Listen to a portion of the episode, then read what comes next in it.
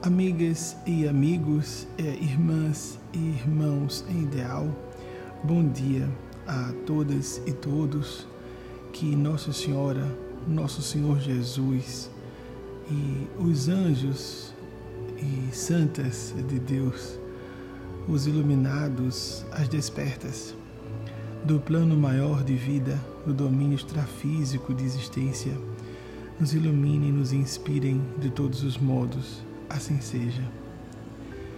A orientadora despojada de corpo físico Eugênia Aspásia fez a seleção, sugestão do capítulo 174 de Palavras de Vida Eterna, psicografia de Chico Xavier em nome do Espírito Emmanuel, para nós fazermos uma reflexão breve debaixo da inspiração, da égide do plano maior de vida, que misericordiosamente nunca falta com o suporte e a condução de ideias e sentimentos para qualquer pessoa que deseje sinceramente se melhorar e se tornar melhor canal do bem para outras pessoas.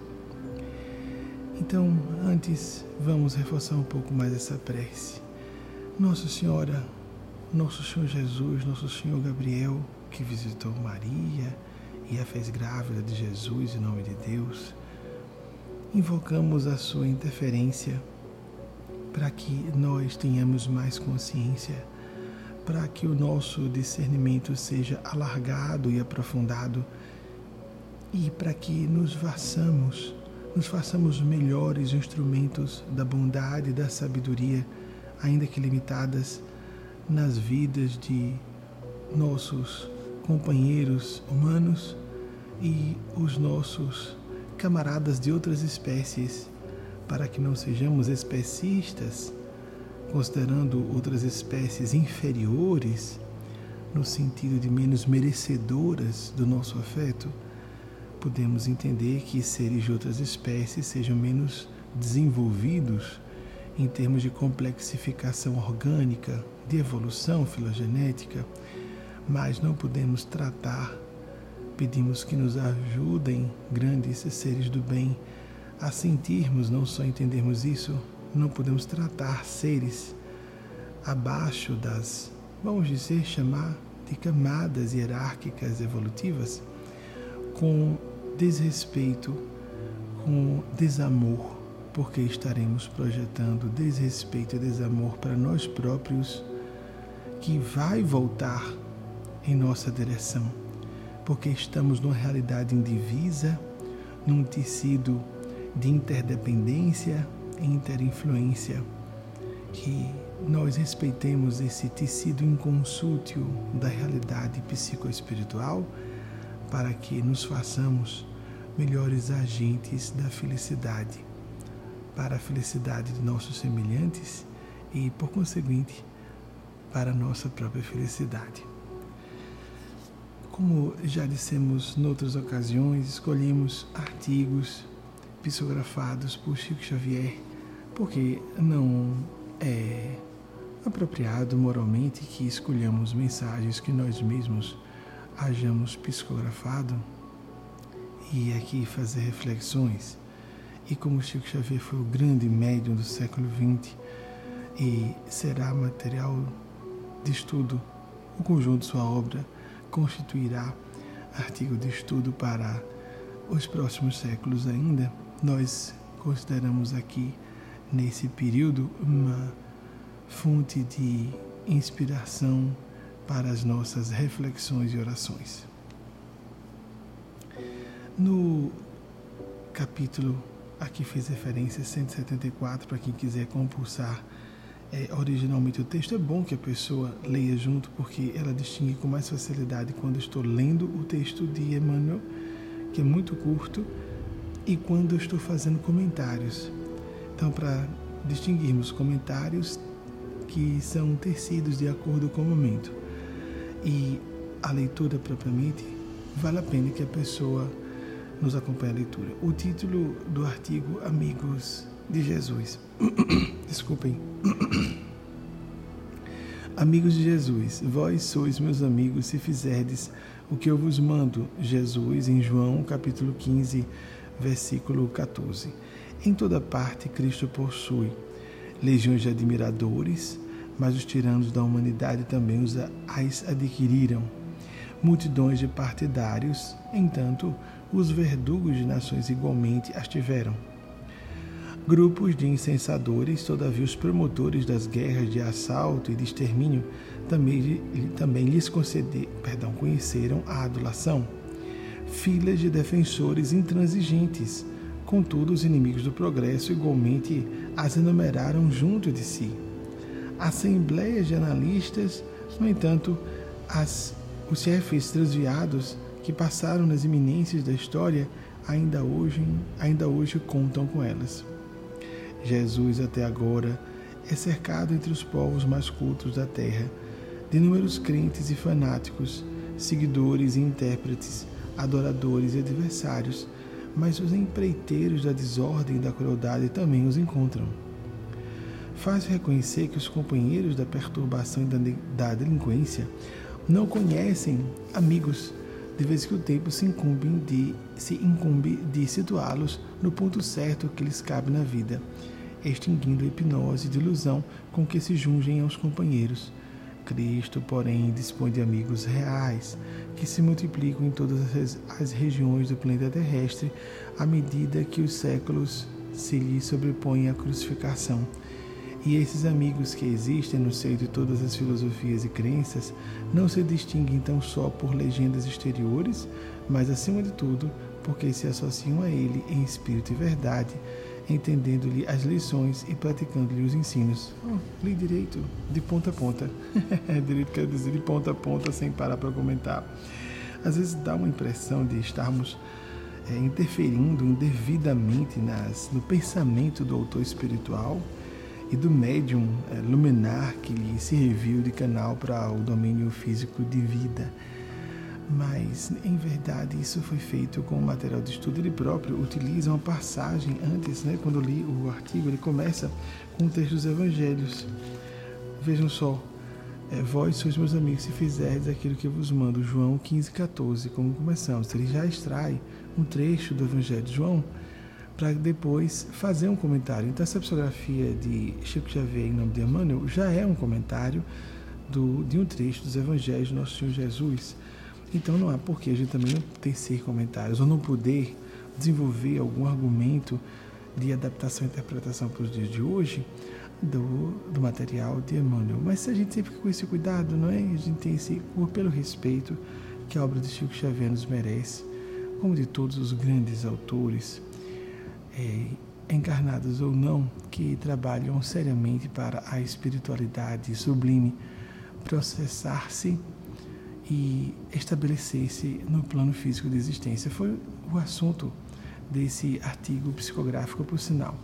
Nós devemos nos colocar em sintonia com as ideias de Nosso Senhor Jesus, com a finalidade que ele deixava muito clara de sua tarefa no plano físico de vida, que foi trazer lucidez às pessoas, lucidez no sentido de nos desconectarmos das teias da maldade, de sairmos do jugo da ignorância e da maldade e encontrarmos o caminho do perdão, da fraternidade e, sobremaneira, do espírito de disciplina para a realização do nosso melhor. Ele chamava isso de tome sua cruz e me siga.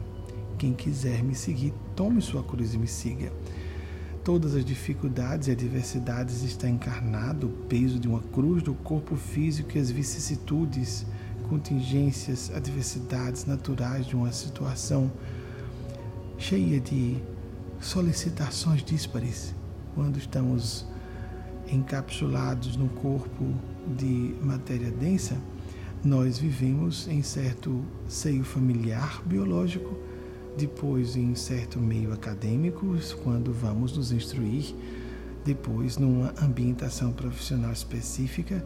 Em cada um desses ambientes somos induzidos a certo conjunto de ideias, de valores, de conduta.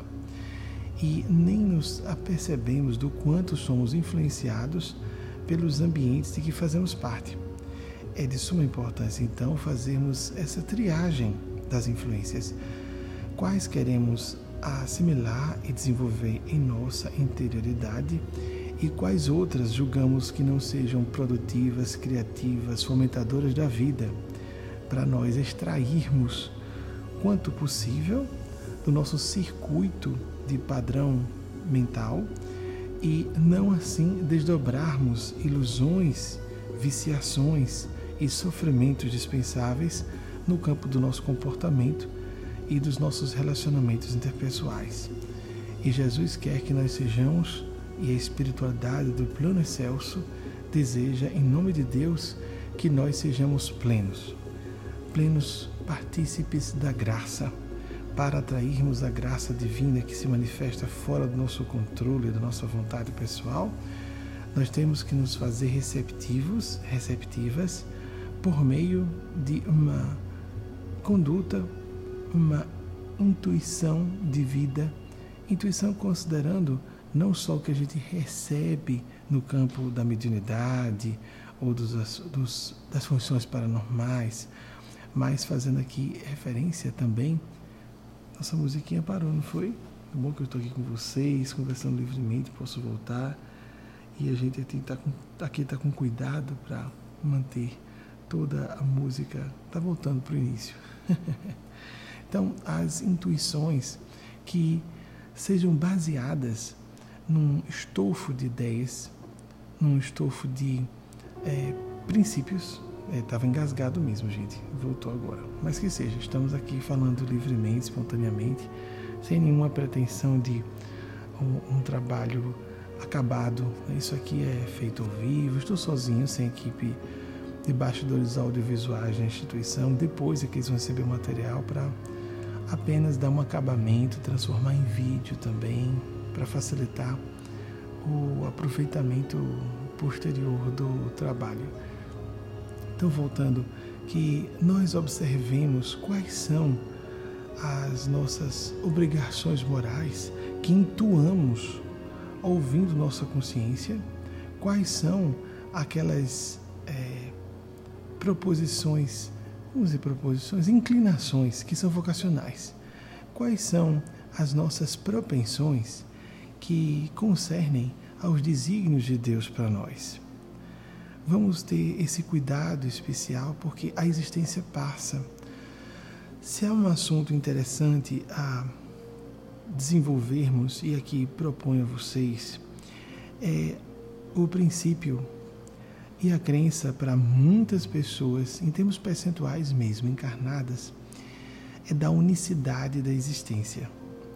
Unicidade no sentido de, de fato, uma única vida, que a pessoa vincula o seu ser ao ser do corpo físico e que, assim, tem como certo de que quando o seu corpo vier a falecer e entrar em decomposição, pelo simples fato do colapso da consciência pouco antes, consciência como mente, pouco antes do excesso carnal, ali o seu ser deixou de existir. Mas unicidade da existência para aqueles que também acreditam em vida após a morte, mas estabelecida para sempre, de modo inarredável, é, como podemos dizer, de modo irreversível, de modo inalterável, a partir de uma avaliação feita ou de consequências acontecidas a partir de uma única existência física. Vamos entender o seguinte: uma parte significativa da humanidade, nós compomos essa parte, também acredita em reencarnação. Também crê que nós possamos ser influenciados, influenciadas por outras existências, nossas mesmas, não de outros espíritos. Essa ideia de sofrermos o karma de outras pessoas, isso gera um caos moral, um total, uma total falta de sentido de responsabilidade e um sentido de injustiça, claro que a relação de causa e efeito diz respeito às nossas próprias vidas. Há autores que propõem isso há muito tempo, que as lembranças que são é, atribuídas a nós mesmos em experiências de regressão de memória, em terapia regressiva, vivências passadas, por exemplo, não seriam vidas nossas, mas de outras pessoas, com um acesso a uma espécie de banco de informações do inconsciente coletivo de Jung, ou, por exemplo, aos registros akáshicos das visões orientais de vida espiritual. Nós acreditamos que isso cria um verdadeiro pandemônio de espírito de lógica e mesmo de coerência da justiça divina. Nós não podemos sofrer as consequências de erros de outras pessoas e termos nossas vidas fadadas. Às vezes, alguns destinos são inapeláveis, como, por exemplo, nascermos com uma certa deficiência física, uma certa deficiência cognitiva e seremos condicionados durante toda a existência a partir dessas deficiências que podem ser grandes desafios à transcendência, sim, mas são deficiências. Haveria um completo caos no sentido de justiça e lógica, e nós não podemos esperar que a divina providência espere de nós coerência e justiça, comportamentos que sejam pautados nas propostas de coerência e justiça, se nós não encontrarmos isso na organização cosmogônica e mesmo na organização eh, existencial que encontramos nessa nossa realidade, nesse nosso domínio de realidade humana. Então, mas tem uma coisa interessante que é isso que eu queria remeter às amigas e os amigos, a que eu queria me reportar com vocês. Pensar que existe uma só vida tem um profundo sentido de verdade. Por mais que nós acreditemos e seja real para nós, e há muitas evidências nesse sentido de que haja vida física mesmo antes do nascimento e volte a existir vida física em novas reencarnações após o túmulo, mas a existência hoje como ela se manifesta nunca mais se repetirá. As circunstâncias que vivenciamos, o contexto cultural, as diversas variáveis, mas variáveis diversas, vamos colocar miríades, as, aos milhares, milhões e bilhões de variáveis que estão orquestradas como nunca voltarão a assim se combinarem essas variáveis. Então isso é extraordinariamente singular.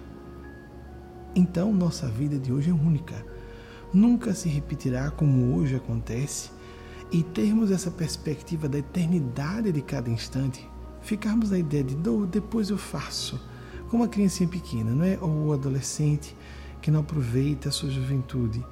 Depois eu estudo, depois eu vejo isso. Eu tenho uma vida pela frente, enquanto outros adolescentes ou crianças estão aproveitando melhor o tempo para estudar, se preparar, ou viver a ludicidade de modo respeitoso aceitável e respeitoso em relação a si e a outras, a outras pessoas. Claro que com a ajuda de, ajuda de educadores, pais, mães, tutores, tutoras. Mas existe o espírito que aproveita mais ou menos de acordo com o seu grau de lucidez espiritual, maturidade psicológica. Então, assim como é um erro Desculpem, eu vou ficar sempre à vontade, viu? Não vou interromper a gravação por causa de um pigarro, por causa de uma música que interrompeu. Estou à vontade com vocês. É, temos que manter essa espontaneidade de um bate-papo entre amigos ou entre amigas. É, essa visão, às vezes, é reproduzida entre pessoas que têm uma visão muito passiva em relação à, à existência, crê em Deus. Não, se Deus quiser, manda para mim. Vamos pensar o seguinte se algo não for para nós, vamos inverter aquele ditado popular. Se tiver de ser, será. Por que não inverter como um bom amigo espiritual nos propôs há poucos anos? Se não tiver de ser, não será. Se nós temos uma, um certo chamado ao dever, em vez de pensarmos em sonho que gera pesadelos, em vez de ficarmos em busca de sonhos Claro que isso é uma metáfora, mas é uma metáfora que também induz a percebermos que sonhos do ego se convertem facilmente em pesadelos. Ninguém é feliz se não for pelo coração. Fantasias e paixões do ego, do sucesso e poder pessoais, esse tipo que é muito comum confundirem-se essas expressões do ego, das emoções mais vulgares, com os sentimentos mais nobres, porque nós somos consciência e espírito por menos desenvolvida que alguém seja, alguma pessoa seja, ela é espírito e consciência, caráter e, e, e espírito. Então nós precisamos respeitar essa nossa vocação ao altruísmo, ao idealismo. Se não fizermos isso, não seremos felizes. Vamos atingir certos graus de êxito só para descobrirmos que naquele patamar de sucesso a pessoa está completamente vazia. Ou cheia de compulsões, ou cheia de outras frustrações ou problemas correlatos ao sucesso que não existiam quando ela apenas começou essa jornada rumo ao pináculo da ou notoriedade ou da fortuna ou do poder, o que seja. Só somos felizes seres humanos por meio do coração, dos sentimentos de dever cumprido. Não adianta, mesmo que a pessoa não acredite, é a nossa natureza espiritual e de caráter, de consciência. Não vou deixar de gravar porque esteja com a faringe um pouco inflamada. Vocês não concordam? Seguindo, fico mais à vontade aqui com vocês. Então, ficar adiando, aguardar que Deus mande, aguardar, não, nessa encarnação está ruim, na próxima eu resolvo isso, e não percebemos se temos um conjunto de pensamentos hoje, se percebemos uma certa frustração agora, isso tem um significado. Um significado não necessariamente de que aquilo deva ser feito, mas refletirmos sobre aquilo, refletirmos sobre essa essa ideia recorrente. Por que estamos com essas emoções que não se diluem negativas? Ou esses sentimentos de autocobrança e um sentimento bom, aquela, aquela, aquela culpa que não é culpa complexo de culpa, mas culpa um sentido de responsabilidade que nos chama a fazer alguma coisa. Por que isso volta? Porque alguma coisa nos parece recalcitrante. Vamos então, para não dar um tom negativo que o recalcitrar significa, vamos colocar porque aquela reiteração sistemática no cosmo de nossas almas de um chamado divino. Muitas vezes é isso, é um chamado divino. Vamos confundir volta e meia o sonho do ego com o ideal do coração, da consciência. A experimentação nos dirá. Então, amigas e amigos, a vida é única. Vamos aproveitar nossa existência nós nunca estaremos exatamente com a combinação, a organização. Às vezes estamos com a mesma pessoa em outra vida, mas será circunstância diferente. Quem hoje é cônjuge pode vir como filho em outra encarnação. O tipo de situação, o tipo de aprendizado é completamente distinto. Mais do que isso, o padrão de desenvolvimento da civilização, podemos mudar de nação, o idioma muda, a forma de pensar muda, o contexto da educação é diferente os tutores, professores, professoras, tutoras, os amigos, o circuito de influências que sofremos, tudo muda tanto que nós podemos dizer com muita segurança, ainda que algumas pessoas voltem a renascer conosco em algum ponto de nossas vidas, em algum ponto. Não é comum nascermos a mesma situação de novo, aquela pessoa que foi meu pai será meu pai de novo na próxima vida ou nesta vida. Isso não acontece com frequência. Mas digamos, ainda quando aconteça isso, é um dos relacionamentos daquela encarnação. E aquele relacionamento está muito modificado. A educação que este pai e este filho já receberam três séculos depois, cinco séculos depois, em outra cultura, não dá nem para fazer qualquer. nem começar a fazer qualquer estudo de comparação. Esse cotejo de quem fomos e somos hoje, e dentro de um contexto, de uma ambientação é, cultural psicológica, espiritual, completamente essa ambientação distinta do que nós vivemos no passado. Então agora imaginemos ainda que repitamos um laço só. Aquela pessoa que foi pai volta a ser pai de novo, da mesma pessoa que foi filho. Às vezes muda o gênero, só, mas imaginemos, somente mudar o gênero. Aquela pessoa que foi filho agora vai ser filha, só é muita coisa, não é, amigos, amigas? A série de contingências biológicas, o apelo à maternidade, a educação que se recebe diferenciada, que no passado era mais ainda, ainda hoje é diferente. Feliz ou infelizmente, há muitas questões controversas aí em relação à educação de gêneros e até de identidade de gênero, transgênera ou cisgênera, perdoem colocar no feminino, viu? Mas é para a gente quebrar um pouco o preconceito até dos idiomas, porque seria transgênero e cisgênero apenas, sem a flexão do feminino no final, lógico. Mas é, imaginemos que só esse laço seja mantido e o demais. Então, amigos, amigas, é uma existência única mesmo. Vamos voltar numa nova situação, às vezes com algumas das mesmas personagens, mas nós estaremos tão modificados, nós e as outras pessoas. E a nossa situação de vida será tão dramaticamente diferente e impensável como encontraremos a Terra se merecermos reencarnar na Terra daqui a mais 300, 500, 700 anos. É só a gente dar uma olhadinha para trás para que nós tenhamos uma pálida ideia que à medida que as sociedades evoluem, a aceleração da evolução aumenta. Então dizemos que daqui a 500 anos encontraremos um mundo tão mudado como hoje em relação a 500 anos passados é pouco. Seria melhor dizer assim: se nós voltarmos aqui de forma modesta, daqui a voltar, se voltarmos daqui a 300 anos, encontraremos um mundo em relação a hoje tão mudado como o de hoje em relação a 1500 anos. Por exemplo, dá para imaginar a diferença entre que nós vivemos hoje, não só em termos tecnológicos, mas culturais mesmo, sociais. O que vivemos hoje, o que vivíamos no meião da Idade Média, dá para dar uma ideia, qualquer nível de comparação, o que vivemos hoje, o que vivemos lá, ou no iníciozinho da Idade Média, 1500 anos, nós estávamos na, na quase, quase ainda pegando o que considerado, né, oficialmente que nós começamos a Idade Média no ano de 476, com a queda de Roma, mas imagine, a parte ocidental do Império Romano dá há 1500 anos, então estaríamos lá no ano 500 e alguma coisa, a Idade Média tinha acabado de começar, estávamos na fronteira ainda em vários sentidos da Antiguidade para a Idade Média. Tem como a gente comparar, fazer qualquer, qualquer tipo de relação, de semelhança entre o que vivemos lá no ano 500 alguma coisa, no século VI, no século, ou no século V mesmo, quando começamos a Idade Média.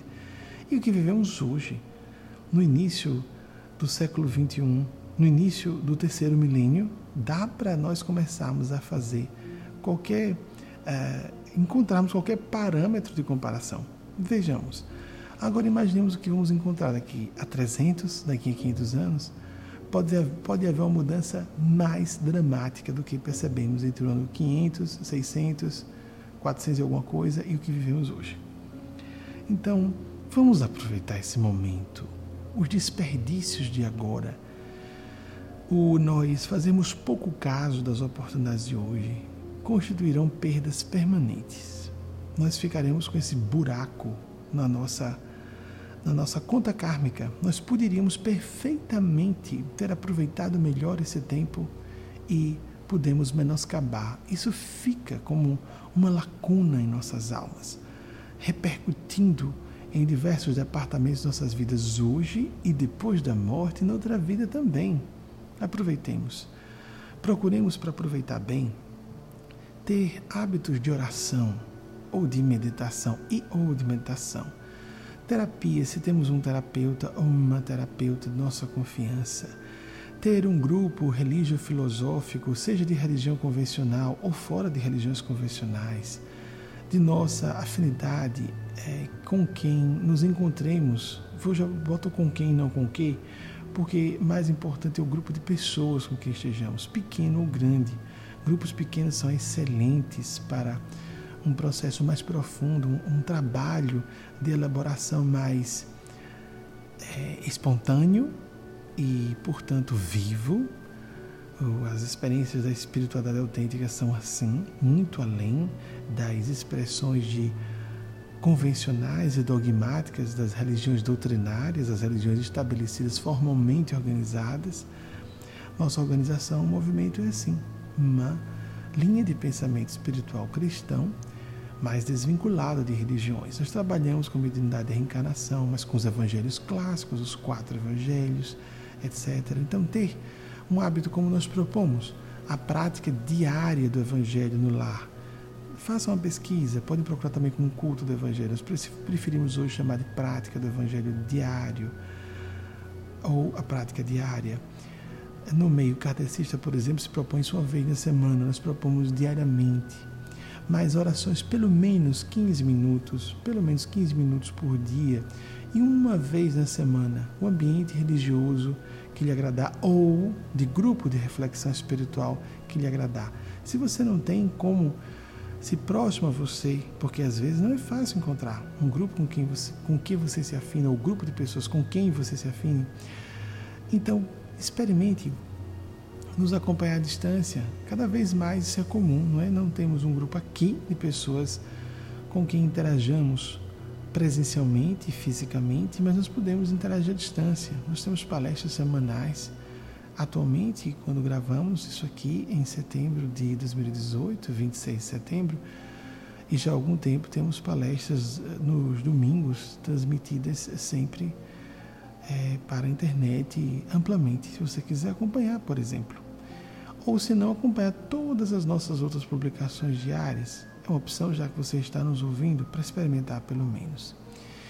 Mas ter esse contato com um grupo que dê apoio ao seu processo de despertar gradativo, porque o nosso processo de despertar é sempre assim, paulatino. Não é algo abrupto, não podemos, ou abrupto para quem preferir, eu prefiro abrupto, é a origem da palavra. e não podemos esperar algo brusco, toda mudança espetacular, repentina, é suspeita, muitas vezes não é profunda. E quando acontece de fato, de modo real, de modo duradouro, mudança repentina, ela não é de fato, não foi realmente repentina, ela já vinha acontecendo antes, apenas espoca num certo momento um processo. Como na análise de povos, historicamente, as revoluções já vinham acontecendo no campo da subliminaridade de eventos, de causas, tanto que os historiadores, quando vão analisar as causas de uma revolução, encontram causas em séculos anteriores, não só em anos anteriores. Então, às vezes, como por exemplo a Revolução Francesa, que é um referencial emblemático disso, usa-se ali, de forma mais convencional, o 14 de julho de 1789, a queda da Bastilha, mas só para dar um ponto de uma teia de eventos paralelos naquele ano, mas também que aconteceram antes e depois, uma grande cadeia de causa e efeito gigantesca de feixes etiológicos entrelaçados que vinham de séculos anteriores, passaram pelo século XVIII e prosseguiram até hoje nos influenciando. Esses ideais de liberdade, igualdade e fraternidade franceses, somente, só eles, né, significam muito a ideia de universalidade, buscar quebrar todo espírito de casta, de privilegiados e buscarmos a iluminação como sendo o conhecimento que nos liberta. Aí remete até a Jesus, não é? Quando ele disse: Conhecereis a verdade e a verdade vos fará livres.